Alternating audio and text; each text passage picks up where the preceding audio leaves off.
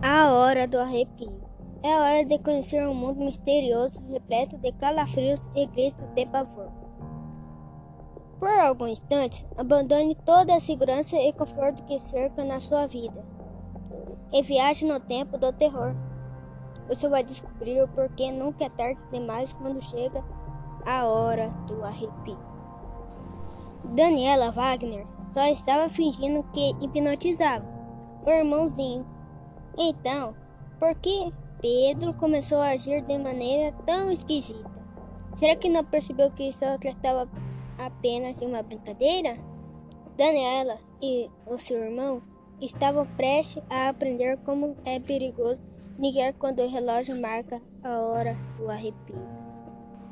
Para nós, Existe um momento onde algo assustador nos espera.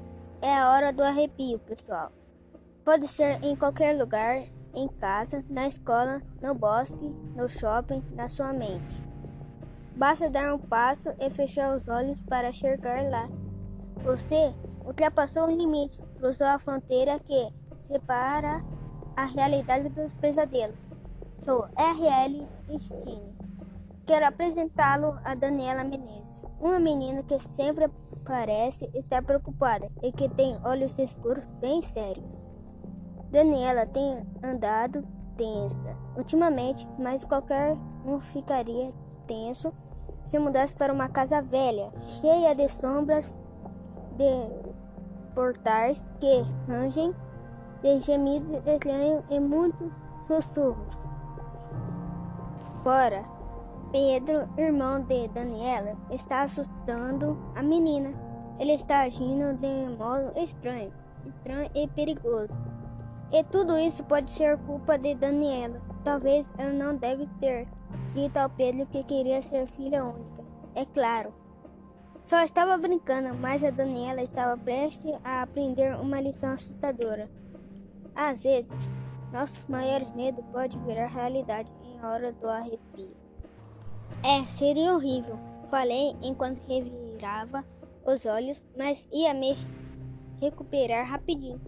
Mãe, a senhora sabe o que Daniela disse? Perguntou Pedro baixinho, com um tom de voz magoado. Quando ela apagou as velas do bolo do aniversário, ela disse que queria ser filha única. Mamãe me lançou um olhar fulminante. Você não disse isso ao Pedro, não é? Não é? Claro que não, respondi encarando Pedro, que fingia estar muito magoado. Quero dizer, posso ter dito, mas era uma piada. A sua cara que é uma piada, disse Pedro. Alba riu de novo, porque ela achava Pedro tão divertido. Mamãe fechou os olhos em mim. Daniela, você tem 15 anos e Pedro tem nove. Acho que você já está crescidinha, devia tomar conta dele. Tudo bem. Eu disse enquanto levantava as mãos para estrangulá-lo de novo. Cuidarei dele com todo prazer e mergulharei em cima dele. Pedro riu e virou o corpo. Era o tipo de brincadeira que os irmãos fazem ao tempo não era nada sério, era uma brincadeira inocente e divertida. Mas eu não tinha ideia do que aconteceria nos dias seguintes. Não tinha ideia de que estava prestes a perder meu irmão. Tudo começou naquele dia, quando Alba foi conhecer nossa casa nova. Mamãe, pega uma pilha de pratos na porcelana e levou para um armário em cima do fogão. Daniela, você vai me ajudar a arrumar essas coisas? perguntou ela. Só temos mais umas 100 caixas para abrir. Vou abrir algumas. Pedro se ofereceu todo Ele bebeu o resto do refrigerante de uva e jogou a lata na bancada. Vou abrir todas elas. A mamãe balançou a cabeça e disse: Não quero abrir todas elas agora, só as que tem as coisas da cozinha. Eu quero ajudar, gritou Pedro. Acenei para que Alba viesse atrás de mim e falei para a mamãe: Vou ajudá-la assim mostrar a casa para Alba.